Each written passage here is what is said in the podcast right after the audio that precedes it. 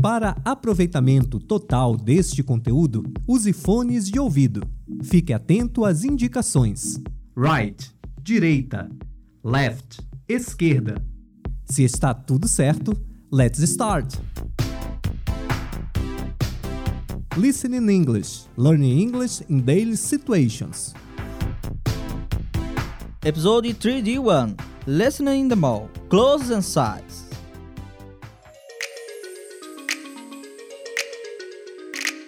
Ir às compras é uma atividade bastante comum em muitos países, assim como no Brasil. E se você está em uma nação estrangeira, a turismo ou intercâmbio, vai querer trazer algumas peças de roupas ou sapatos quando voltar. Agora imagine como fazer isso. Se no Brasil ir ao shopping envolve ter que se relacionar com muitas pessoas e se fazer ouvir em meio a elas, como deve ser quando se escuta e fala tudo somente em inglês? Na situação a seguir, você vai se encontrar dentro de uma loja de departamentos onde vendedores e clientes vivenciam mais um dia normal de consumo. Let's go shopping. Atenção! A partir daqui, a audiodescrição auxiliará na ambientação e descrição das cenas e objetos. Uma mulher se aproxima e entra em uma loja de departamentos do shopping à esquerda, no letreiro escrito Walmart. Caminha pelo setor de roupas e começa a ver o preço dos sapatos. Um vendedor se aproxima vindo da esquerda. Hello, may I help you? I'm just looking, thanks. Okay, my name is Joseph. If I can help you find something, I'll be right over here. Alright, thanks. Após olhar vários preços de sapatos à sua frente, a mulher chama pelo vendedor. Excuse me, Joseph. Can you show me where the boots? Yes, of course. Follow me, please.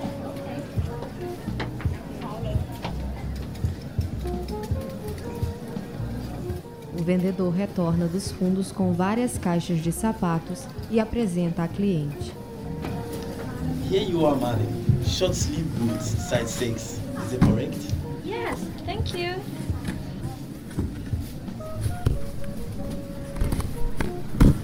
Oh, they are adorable. Can I try the red one? Yes, of course. Here you are. I love these boots. I'll take them. That's great. You can go to the cashier. Thank you. Um segundo cliente entra em cena pela direita. Ele cruza a loja em direção a outro vendedor que estava encerrando um atendimento.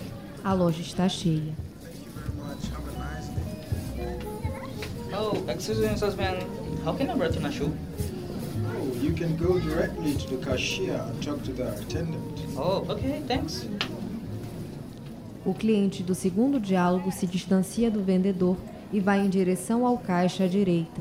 Ele está mais próximo do caixa que a cliente do atendimento anterior. Good evening, sir. How can I help you? Good evening. I bought these shoes last weekend and they are already defective. I want to return them. Oh, I'm sorry for the inconvenience. Um, sir, wouldn't you prefer to re- exchange the shoes? Uh, well, we can offer you a same model without problems. Mm, okay, it might be a good choice.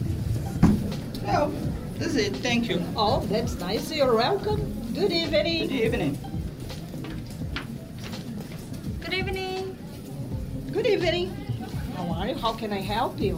Um, can you tell me how much is it, please? Um, let me see. Oh, it's, um, it's about it's one hundred eighty dollars.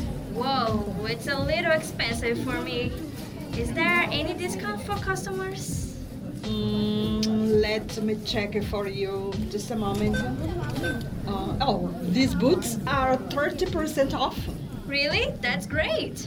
Oh, now your boot costs only, mm, let me see, $144. Wow, it's really my lucky day. Thank you very much. You're welcome. Bye. Bye.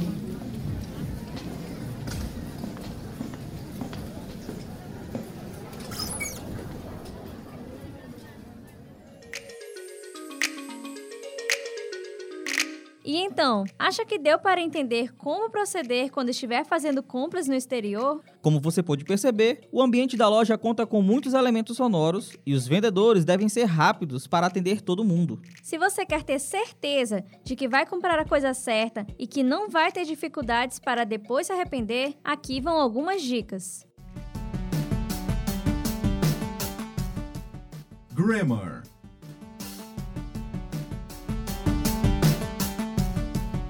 Começamos com os modal verbs can e may. Ambos significam poder, mas são usados em contextos diferentes. O can é usado para dizer se alguma coisa é possível ou se alguém tem a habilidade física para fazer algo. Confira os exemplos. You can go to the cashier. Neste caso, ele indica que o cliente poderá se dirigir ao caixa. Já o may é usado para fazer um pedido mais formal ou dar negar permissão. May I help you? Neste caso, é oferecida ao cliente uma ajuda formal. Lembre-se, também é comum usar o can para se pedir permissão, só que este é usado de modo informal, enquanto may é formal. Nossa segunda dica envolve o modal verbo would, que trata-se de um verbo auxiliar ao verbo principal. Por isso, não tem tradução exata. O modal verb would é usado para Indicar possibilidade, pedir algo educadamente, oferecer ou sugerir algo, fazer referência a uma situação hipotética. indicar algo que aconteceria no passado. Confira o exemplo. Wouldn't you prefer to exchange shoes? Atente-se que neste caso o verbo would está na forma negativa wouldn't. Listening English. Learning English in daily situations. No decorrer da nossa história, podemos perceber que algumas expressões foram utilizadas na hora de se fazer compras. Vamos explorar algumas delas. Vocabulary.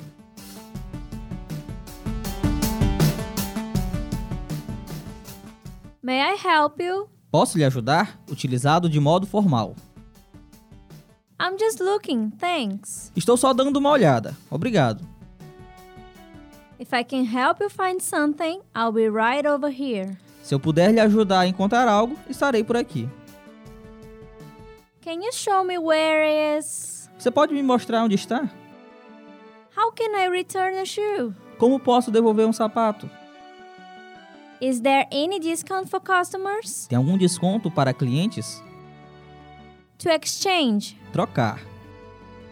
short-sleeved boots. Botas de cano curto. Size Tamanho. client Cliente. cashier Caixa. attendant Atendente.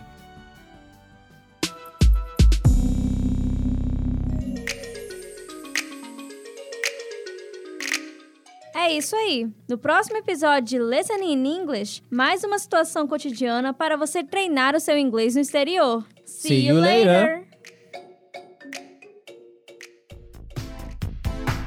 Você ouviu Listening English, uma produção do Grupo de Pesquisa em Estratégias Audiovisuais na Convergência, GPAC. Com financiamento via Fundação de Amparo à Pesquisa e ao Desenvolvimento Científico e Tecnológico do Maranhão, FAPEMA. Para mais episódios e outros conteúdos, acesse www.radiohibrida.ufma.br. Roteiro e apresentação: Bárbara Liz e Cylon Souza. Produção e áudio: Carlos Benalves e Gabriel Gustavo. Sonoplastia: Cylon Souza e Matheus Monteiro. Direção geral: Rose Ferreira.